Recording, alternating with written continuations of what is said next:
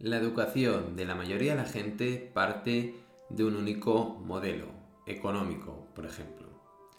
Y por eso casi todo el mundo trata de resolver los problemas de la misma manera. Ya conocéis el dicho, para un hombre con un martillo el mundo se parece a un clavo. Me parece una manera bastante tonta de abordar los problemas. Charlie Manger, con esta frase creemos que eh, es una frase maravillosa para introducir el podcast del que vamos a hablar hoy. Hoy vamos a hablar de mi cartera de acciones. Soy el fundador y director de potenciasembolsa.com. Es una revista digital de inversión en valor que se fundó en el año 2019 y desde entonces, con las 48 empresas que hemos publicado en esta revista, hemos hecho un seguimiento de la rentabilidad de un inversor que hubiera invertido al día siguiente de publicar la revista y eh, de media, la rentabilidad media de todas las empresas publicadas es actualmente, a fecha 12 de enero de 2023, del 41,27% y una rentabilidad media anualizada del 112%. Eh, y esto que tenemos muchísimas empresas o muchas empresas publicadas que ahora mismo están con rentabilidades negativas y eh, por lo tanto, bajo el punto de vista del inversor en valor de largo plazo, que cotizan a precios todavía más razonables o más atractivos para el inversor. Pero en todo caso, hoy no vamos a hablar de las revistas, hoy vamos a hablar, tal y como dijimos en eh, finales de 2022, eh, de eh, mi cartera de acciones. No vamos a hablar sobre qué empresas tengo en mi cartera, en mi sociedad de holding, sino que vamos a, a ver cómo he estructurado esta cartera y eh, creo que eh, hablar de los modelos mentales de Charlie Manger ayudará mucho a entender por qué está formada de esta manera eh, la cartera. verán que no es una cartera que siga una filosofía única, sino que sigue varias filosofías, siempre con la perspectiva de la inversión en valor y a largo plazo y con una perspectiva empresarial. Cuando decimos perspectiva empresarial significa que yo cuando invierto, invierto en una compañía eh, paso a ser propietario de esa compañía, de una parte, de una pieza, una porción de esa compañía, pero me siento como, como lo que realmente es y eh, miro la parte empresarial. Eh, los precios, considero que los mercados no son eficientes, es la filosofía de la revista de inversión de potenciaenbolsa.com y bajo esta perspectiva, bajo esta opinión de mercados no eficientes, eh, decido cómo invierto eh, eh, mi, patrimonio, ¿no? mi capital. Y, bueno, la rentabilidad, si de la revista, la rentabilidad media anualizada, he conseguido que, las revistas publicadas generen esta rentabilidad real del más del 100% y la rentabilidad media de las más de 48 empresas publicadas de media es del 41%, claro, soy un inversor que sigue las revistas, que es suscriptor desde hace tiempo, además promedia el coste monetario, hecho que yo hago, eh, pues puede obtener rentabilidades todavía mejores ¿no? que las de las revistas, ¿no? con lo cual pueden imaginar que la cartera eh, familiar es, rentable y, va al mercado y, se consigue básicamente eh, invirtiendo en empresas y, aprovechando el, el, pánico y el miedo de los inversores eh, y comprando precios mucho más baratos porque, bueno, creemos que ese miedo de corto plazo, esa falta de visión de largo plazo, esa falta de sensatez que tiene el mercado se puede aprovechar como una oportunidad. Y, esa oportunidad es la que te genera ventaja respecto a la media y, y, luego pues esta visión cruzada de distintas compañías, de distintos sectores, de distintos estilos de inversión también creo que ayuda bastante a, bueno, pues a, generar eh, retornos positivos en años complicados como el pasado, en algunas de las compañías, no en todas. Y, bueno, y, luego hay el factor de la diversificación, ¿no? Eh, vamos por partes porque en este podcast tampoco mm, no quiero que sea un podcast de una hora o dos horas, podría estar hablando de mi cartera sin hablar de qué compañías he invertido durante horas, pero eh, creo que una buena analogía para empezar sería una conversación que tuve con mi mujer en el coche eh, para hablar sobre nuestro patrimonio, ¿no? porque ella eh, me asigna toda la responsabilidad de la asignación del capital, eh, un patrimonio que hemos hecho crecer desde cero. Esto es importante, creo que es destacable que lo sepan porque no soy un niño de papá. Y, luego, a la hora de asignar capital, todavía no tengo 40 años. Eso también es importante porque no es lo mismo cómo invertir a una persona que su objetivo es la preservación de capital y otra persona que su objetivo sea un objetivo más de emprendimiento, más atrevido y, bueno, yo creo en las dos partes, pero, pero es distinta. Eh, es distinto eh, la manera de pensar de cuando tienes 30, de cuando tienes 40, de cuando tienes 50, de cuando tienes 70, 80 o 90 años, como sería eh, Charlie Munger y Warren Buffett. ¿no? Y, y, luego hay pues, el proceso de experiencia, de madurez. Yo empecé a invertir con 12 años, ahora todavía no los 40 y, bueno, el patrimonio, pues eh, gracias a la inversión en valor, pues me he podido evolucionar como persona y, cada día voy aprendiendo, pero eh, también es importante pues tener en cuenta estas cosas, ¿no? De, bueno, pues patrimonio generado, generado eh, por cuenta propia, una visión de inversión bastante emprendedora y, empresarial y, y bajo ese contexto no, el objetivo principal eh, de, la cartera no es la preservación de capital y, mantenerse o conservar eh, el patrimonio como mínimo sobre la inflación, sino que, genere retornos eh, claramente superiores a la inflación. Al menos ese es el objetivo, de momento se está cumpliendo, ojalá siga cumpliendo durante los próximos años, al menos lo intentaremos. Y, bueno, en cuanto a la, a la charla que tuvimos en el coche, yo le dije, oye, yo necesito saber cómo quieres, eh, qué opinión tienes sobre eh, cómo quieres que configure la cartera. Es decir, eh, hay una parte de este capital que es tuyo y, yo necesito tu opinión. ya sé que me asignas toda la responsabilidad y todas las decisiones a mí, pero necesito una opinión. ¿no? Le hice una analogía que creo que es una analogía interesante y le hablé de empresas buque y de empresas cohete. Eh, como empresas buque, entiendo, o lo expliqué, que, para que se la idea, son empresas que ya son líderes del sector, que son empresas que generan flujos de caja eh, operativos muy importantes, que, eh, que, el CAPEX es muy inferior a la caja operativa y por lo tanto generan free cash flows importantes.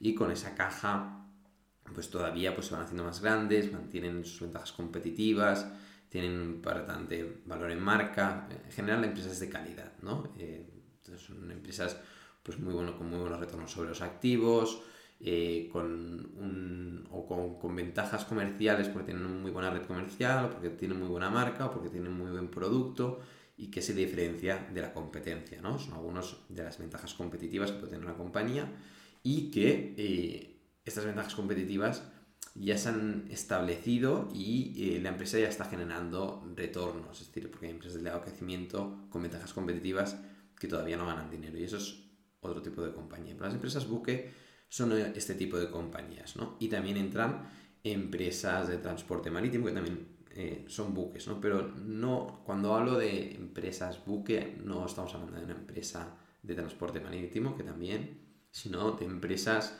que bajo mi punto de vista y opinión, tengan ventajas competitivas y que financieramente no dependan de financiación exterior, sino que su propio negocio genera unos flujos de caja que permite autofinanciarse, aunque luego cojan deuda para apalancar un poco el posicionamiento de la compañía, pero eh, sí que el, bueno, la, compañía en términos generales, pues, pues a largo plazo, eh, si asignan también el capital como lo ha hecho hasta ahora, pues eh, vaya a tener muy buenos resultados. ¿no? Son empresas eh, de mucha calidad y que bajo mi punto de vista tiene mucha lógica y, total sensatez tener en cartera. son empresas en las que lo lógico o, una persona más conservadora que quiera mantener su patrimonio debería tener la cartera 100% de estas compañías. ¿no? Pero ¿qué pasa?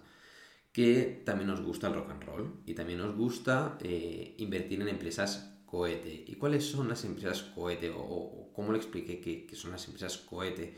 Pues son empresas que eh, se han desplomado mucho en bolsa. Para empezar, me atraen empresas que se hayan desplomado en bolsa, que sean o bien de elevado crecimiento o empresas deep value, es decir, que estén extremadamente infravaloradas y eh, que crea que el mercado no está valorando correctamente.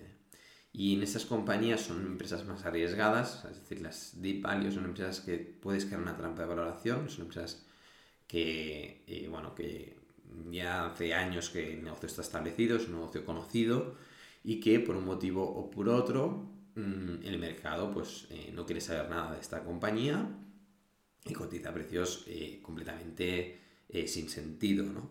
sin sentido teniendo en cuenta que tú crees que realmente mm, va a tirar adelante y esos problemas en los que están los van a resolver, ¿no? Y luego, por otro lado, pues empresas de elevado crecimiento, que ahora además han desplomado todas ellas, que el mercado eh, no le gusta la incerteza. Es decir, es conocido entre todos los inversores que la incerteza eh, no agrada al mercado cuando es el juego principal de, la inversión. ¿no? Es, bueno, pues, invertir en compañías em, con mayor incerteza te va a permitir, eh, si aciertas en esas compañías, pues obtener grandes retornos. Y estamos hablando de retornos que superan el 200%. Es decir, si, no, si considero que una empresa no puede obtener más del estilo cohete, no puede obtener más de un 200%, no entro. Y, y, este tipo de compañías son compañías que, que, hemos decidido tener en cartera. En general son empresas de mediana y pequeña capitalización, de elevado crecimiento o deep value, que también tenemos en la cartera eh, familiar porque considero que, bueno, es, atractivo tener eh, también pues, empresas cohete. Eh, ¿Y qué analogías más hay entre las empresas cohete y las empresas buque? Pues una empresa buque, en principio, por sus ventajas competitivas, por su balance, por sus flujos de caja, eh, y etc, etc, ¿no? Porque podríamos estar hablando mucho rato de este tipo de compañía, que en resumen son empresas de calidad, eh, en principio no tienen de darnos muchas sorpresas. Es decir, pueden haber correcciones, pero si vamos siguiendo la compañía y sigue manteniendo esas ventajas competitivas, eh, cualquier corrección se hará una corrección para, acumular más acciones y eh, son empresas para dejarlas, ¿no? para no salir en, muchos años, es decir, el, periodo de tenencia, como diría Buffett, es para toda la vida y, bueno, son empresas realmente interesantes con una probabilidad de pérdida de, total del capital eh, mucho más bajas que las otras. ¿Qué pasa con las otras? Pues es un poco como eh, cuando Elon Musk empezó con SpaceX. ¿Sus cohetes todos salieron bien los primeros? No. Es decir, hubieron cohetes que, no despegaron, cohetes que se estrellaron y, pasó un poco de todo. Y cada vez que pasaba algo así, se volatilizaban miles de horas y miles de millones de dólares, ¿no? Pero había mucho aprendizaje detrás que es un aprendizaje que, también, eh, si no lo vives, eh, no lo vas a obtener, ¿no? Y eh, en cuanto a los cohetes, la idea es un poco también como hacen las joint ventures, ¿no? hay las, las empresas de, las venture capitals, perdón, las empresas de capital riesgo. es poner varias compañías en las que creo y que los retornos van a ser muy importantes y si alguna falla, aunque falle en la totalidad, es decir, aunque quiebre, las otras, como los retornos van a ser tan importantes, eh, me va a compensar las pérdidas de, los riesgos que he asumido. Eh, no haría una cartera de cinco empresas eh, cohete, me parece muy arriesgado. Y hablando de cuántas empresas, vamos a citar un par de frases de Charlie Munger y Warren Buffett, porque como bien es conocido, Charlie Munger dice que la diversificación es de idiotas. y yo estoy bastante a favor. Vamos a conocer los porcentajes eh, que tengo en mi cartera, el peso que hay en, varias en, las compañías, cuántas compañías tengo, pero primero vamos a ver qué dice Warren Buffett y Charlie Munger sobre la diversificación. Y Buffett dice, la diversificación es la protección contra la ignorancia. Tiene poco sentido si sabes lo que estás haciendo. Y luego Manger añade, toda la idea toda la idea de diversificación cuando se busca la excelencia es totalmente ridícula, no funciona, es una tarea imposible, ¿no? Y en otras ocasiones Charlie directamente ha dicho que diversificar es de idiotas y yo estoy muy de acuerdo, ¿no? Lo que sí que es cierto que no tengo la capacidad de concentrar la cartera en eh, cinco compañías como a lo mejor eh, tiene Lidu o tiene eh, otros inversores, ¿no? Pero sí que es cierto que eh, mi cartera está concentrada, la cartera tiene una elevada concentración y el total de compañías es de 20 actualmente. 20 creo que es un número muy bueno. ojalá fueran 5, pero también como dice Peter Lynch, cuando ves una buena compañía, no poner nada también cuesta mucho. Dejar pasar otras oportunidades cuesta mucho. Y concentrar a cinco compañías únicamente, yo creo que actualmente, siendo humilde y sincero, eh, no me veo capacitado. Y, y, sí que sonaría mejor decir, sí, sí, yo soy un crack y, lo pongo todo en cinco. Pero bueno, creo que también es importante y se valora la humildad y, y es, es, como yo lo veo, ¿no? Es decir, mm, quizás cuando tenga 15 eh, años más de experiencia o 20 años más de experiencia invirtiendo, me decido únicamente por 5 compañías.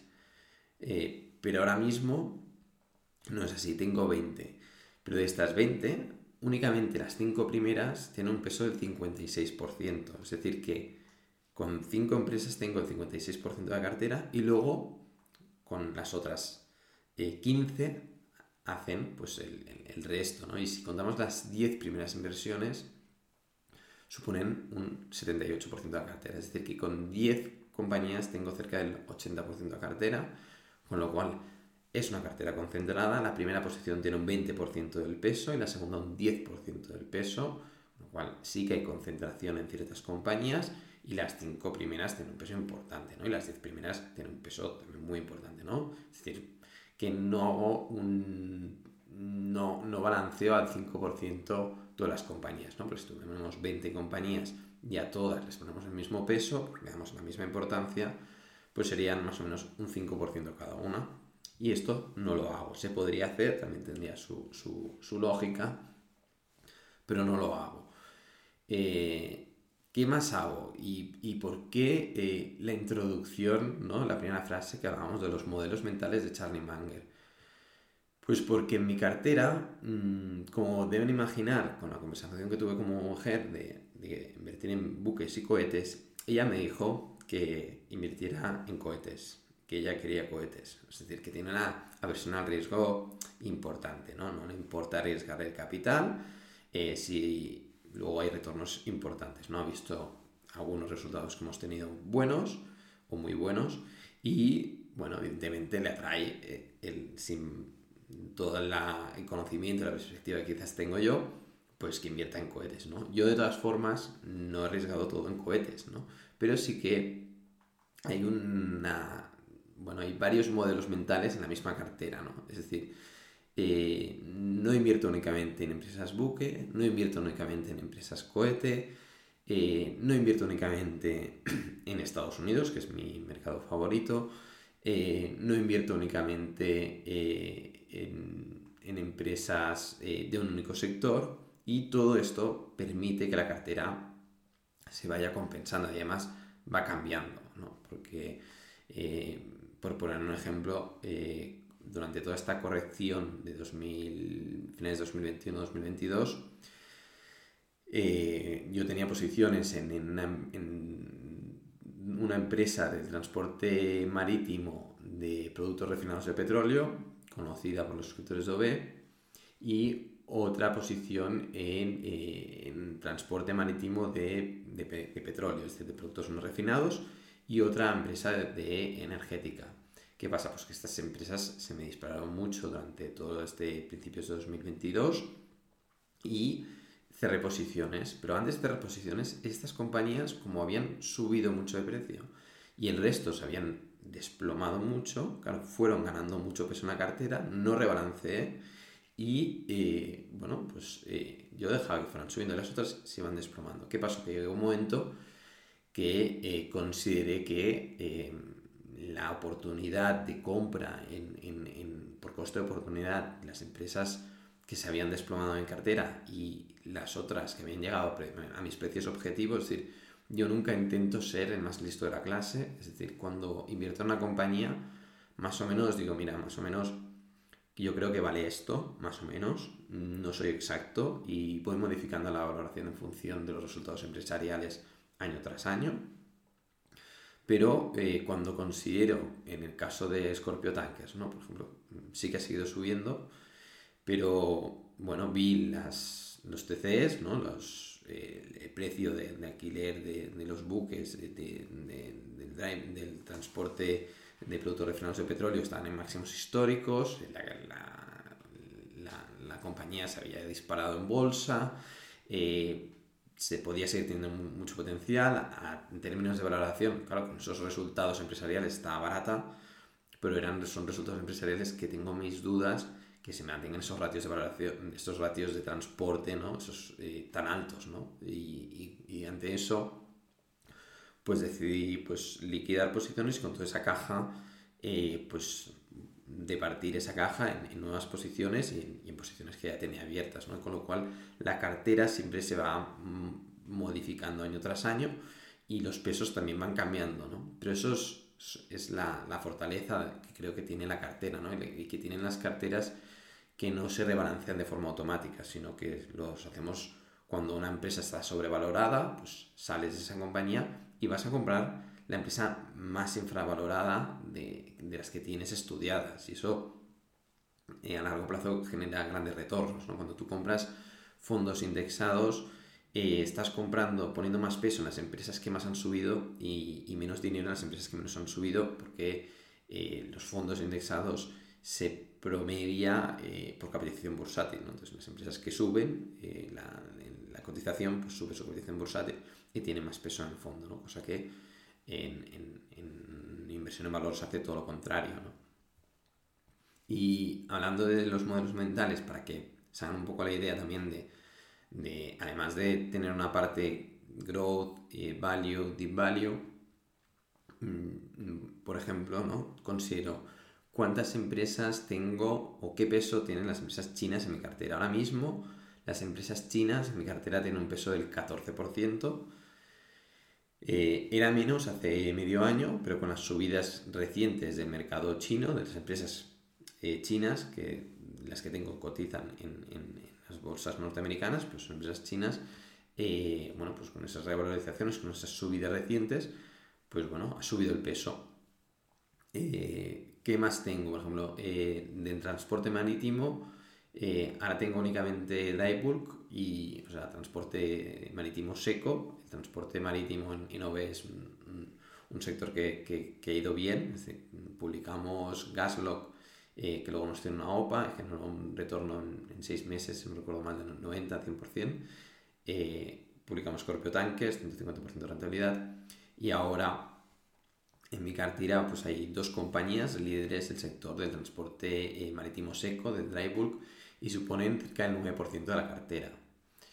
Eh, en coches eléctricos, ¿no? Creo que el coche eléctrico es un, sector, eh, el coche en general es un sector que se está transformando, se está transformando hacia una dirección que es el coche eléctrico y tengo algo de exposición y en dos compañías y en total tengo un 5%. ¿no? Y dices, bueno, pero eh, son value, son growth. Bueno, pues por otro lado, independientemente de que sean chinas, de que sea dry bulk o que sea coche eléctrico, eh, tengo otra manera de ver la cartera, que es cuántas empresas son eh, value y deep value. Pues empresas value considero empresas buque y de empresas buque que, que creo muchísimo en ellas, que algunas de ellas se han desplomado un poco en bolsa últimamente y he aprovechado para acumular acciones en, otras las he dejado como estaban y más o menos ahora mismo tienen un peso del 35%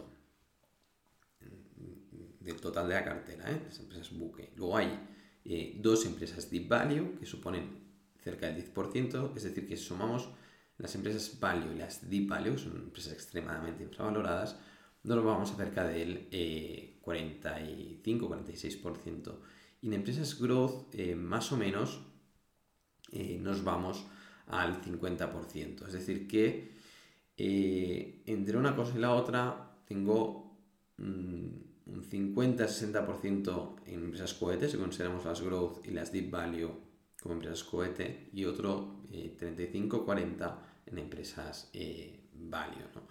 Y esto va fluctuando. Si contamos las deep value y las value conjuntamente y luego las growth de forma separada, tenemos más o menos un 50% y 50%. ¿Y por qué lo de los modelos mentales cuando decimos value growth? Porque hay muchísimas carteras eh, y sobre todo en la gestión de fondos que se ven en las carteras que tienen fronteras mentales, tienen límites mentales que yo con los años me he ido sacando. Eh, hay carteras que únicamente tienen empresas eh, value y muchas veces no son empresas buque porque no crecen. para mí es importante que todas las empresas que tengan cartera eh, crezcan, aunque sea poco, pero que crezcan. Mm, si una empresa no creo que vaya a tener posibilidades, potencial de crecimiento a largo plazo, aunque sea poco, eh, no me interesa. Eh, luego, que sean empresas rentables, como las, todas las value que tengo en cartera, y que generen flujos de caja libres importantes y que reinviertan correctamente el capital, es crucial, pero no es el 100% de mi cartera. podría serlo, y tiene lógica que lo sea, pero es curioso ver que los gestores o se especializan en empresas de elevado crecimiento, que la mayoría de ellas todavía pierden dinero, como podría ser Cathy Wood o Tiger Global o, Quatue o muchas otras eh, gestoras importantísimas que se especializan mucho en empresas de elevado crecimiento. Y luego tenemos pues, los gestores españoles de la inversión en valor en general, que invierten eh, únicamente o prácticamente únicamente en empresas eh, conocidas como value sin tener en cuenta las empresas growth. Para mí eh, es interesante tener empresas growth no únicamente por el retorno, sino porque las empresas growth de hoy son las empresas value del mañana. Y eso es una reflexión también interesante.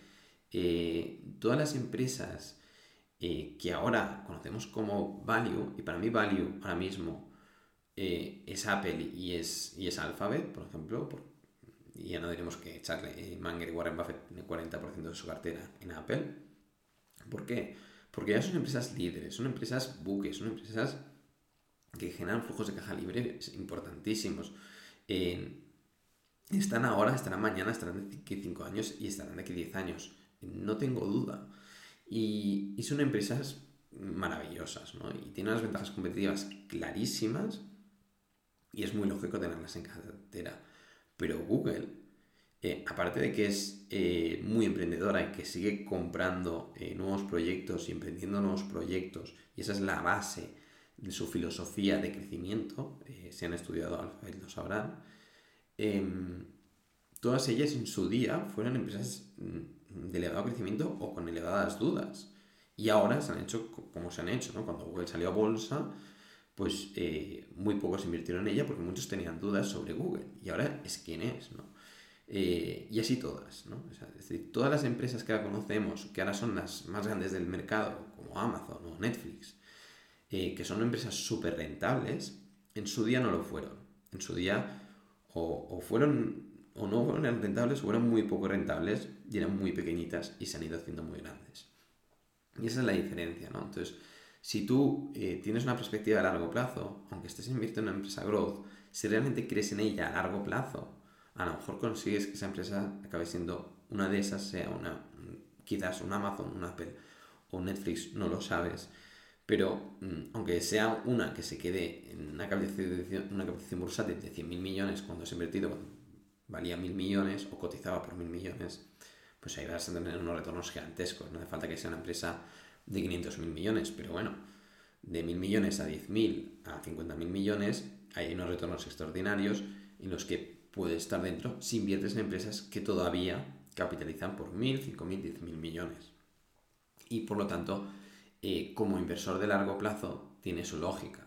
Eh, los mejores o los mayores retornos o, las personas más ricas del mundo eh, han sido empresarios que han visto o han hecho crecer su compañía desde cero y que luego se ha hecho tan grande que, que su patrimonio se ha hecho gigantesco. Y muchas de estas empresas podrían haber participado en sus fases iniciales, en sus primeros 5 o 10 años, cuando ya cotizaban en bolsa, y luego, pues 15, 10 años más, 15 años más tarde, 20 años más tarde, estas empresas se han hecho gigantes porque ese líder estaba ahí, porque ese fundador estaba ahí y porque ese proyecto empresarial realmente era bueno y eh, además pues, su evolución eh, ha sido muy positiva. ¿no? Eh, con lo cual creo que hemos visto un poco cómo he estructurado mi cartera. algo más de información que les puedo dar, pues la primera posición tiene un 20%, eh, es una empresa de elevado crecimiento, eh, pero es una empresa eh, que cumple con el elevado crecimiento, pero cumple curiosamente con la inversión al estilo Graham, es decir, que si la compramos a la, en la totalidad y la liquidáramos, obtendríamos más que su capitalización bursátil, ¿no? Es decir, no tiene ningún sentido la capitalización bursátil actual, por eso tengo un 20% en esa posición. La siguiente es una Deep Value, que tiene un 10% eh, del peso actualmente, la actual, esto cada día cambia. Y, bueno, es una empresa Deep Value porque eh, bueno, los precios se han desplomado y también si la liquidáramos mm, cotizaría, bueno, vale más que su precio de liquidación. Y eh, bueno, las otras eh, siguientes compañías tienen una cerca de un 9, un 8 y cerca de un 8% la siguiente, haciendo este 56% las 5 primeras posiciones. Y luego, como os he dicho, se reparto hasta las 10 posiciones cerca del 80 y luego hasta el 20, pues las posiciones van cayendo. Eh, creo que a nivel de concentración de cartera ha quedado claro, cómo lo hago, eh, que cada, cada uno decida cómo quiere posicionar su cartera, esta cartera va cambiando, el número no cambia mucho, es decir, mm, normalmente estoy entre las 15 compañías en las 22 compañías y ya me molesta eh, que pase de 20 y, ya, que a la que llego a 20 considero si realmente estoy diversificando demasiado y es un, es un límite, está bien ponerse esas cifras, ¿eh? porque si estás teniendo 50 compañías vas a acabar teniendo un retorno seguramente similar a algún índice de mercado. Y, por lo tanto, la parte de la concentración que defienden Manger y, Buffett, estoy completamente de acuerdo. Y en cuanto a los modelos mentales, aunque Buffett siempre habla de los modelos mentales en cuanto a que aprendas sobre las distintas disciplinas y a partir del aprendizaje de las distintas disciplinas, pues eh, tomes enfoques distintos sobre un mismo tema para que tengas mayor amplitud de miras. Eh, también creo que la inversión puedes tener eh, mayor amplitud de miras y no centrarte únicamente pues, en, las empresas de transporte marítimo, ¿no? que ahora mismo pues, eh, corren por internet inversores que únicamente invierten en empresas de, transporte marítimo. Hombre, están muy bien las empresas de transporte marítimo, pero al final dependes del precio de los fletes, ¿no? y con lo cual no dependes únicamente de las ventajas competitivas de la compañía, ¿no? Si tú inviertes en, Apple o en Coca-Cola, dependerás de las ventajas competitivas de la compañía. Eh, si inviertes en transporte marítimo, no, porque la cotización del, de, alquiler de, los buques eh, pues varía por factores que no siempre eh, están justificados por, el, cómo esté funcionando pues, la compañía. ¿no?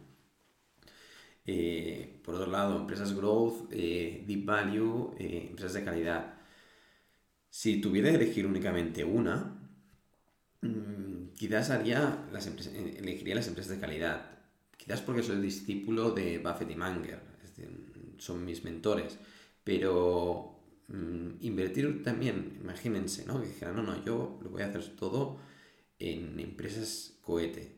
Pues tendrías una cartera como tiene Sequoia eh, que es la mayor empresa de capital riesgo, la más exitosa del mundo, de la que Buffett siempre ha hablado súper bien de ella y de dónde ha salido pues, Apple, donde, desde donde ha salido YouTube, desde donde ha salido Alphabet, desde donde ha salido Stripe, desde donde ha salido eh, eh, Squarespace. bueno, muchísimas compañías han salido de, de, de, Sequoia y, y evidentemente de todos esos proyectos en los que invierten, en sus fases iniciales, eh, no todos salen bien, ¿no? Pero sí que es cierto que son buenos y, por eso tienen tanto éxito, que eligen bastante bien y tienen una tasa de éxito muy alta, ¿no?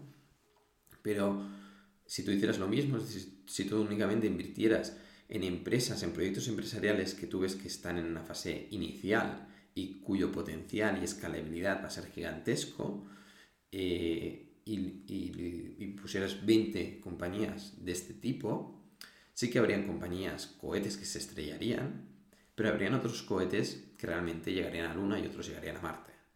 Y, y si miras la rentabilidad total de la cartera, eh, una se te puede estampar y puedes perder el 100%, pero otra le va, a lo mejor vas a ganar un 1000 o un 10.000%.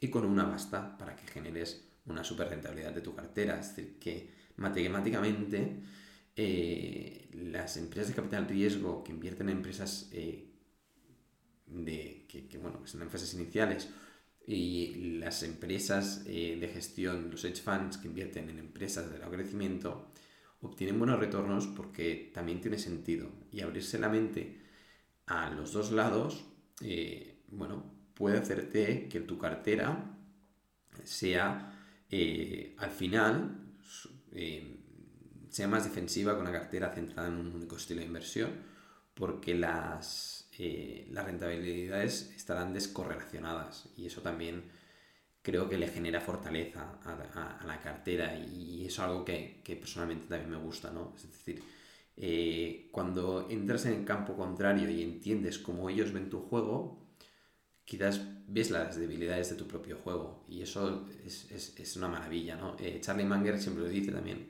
que invierte, es decir, invierte no, no a nivel de invertir dinero, sino que inviertas la visión, que la veas desde el otro lado y los inversores muy value muchas veces no entienden los growth y los growth no entienden a los value. Pero si entiendes a los dos, quizás tu cartera acabará cambiando su composición.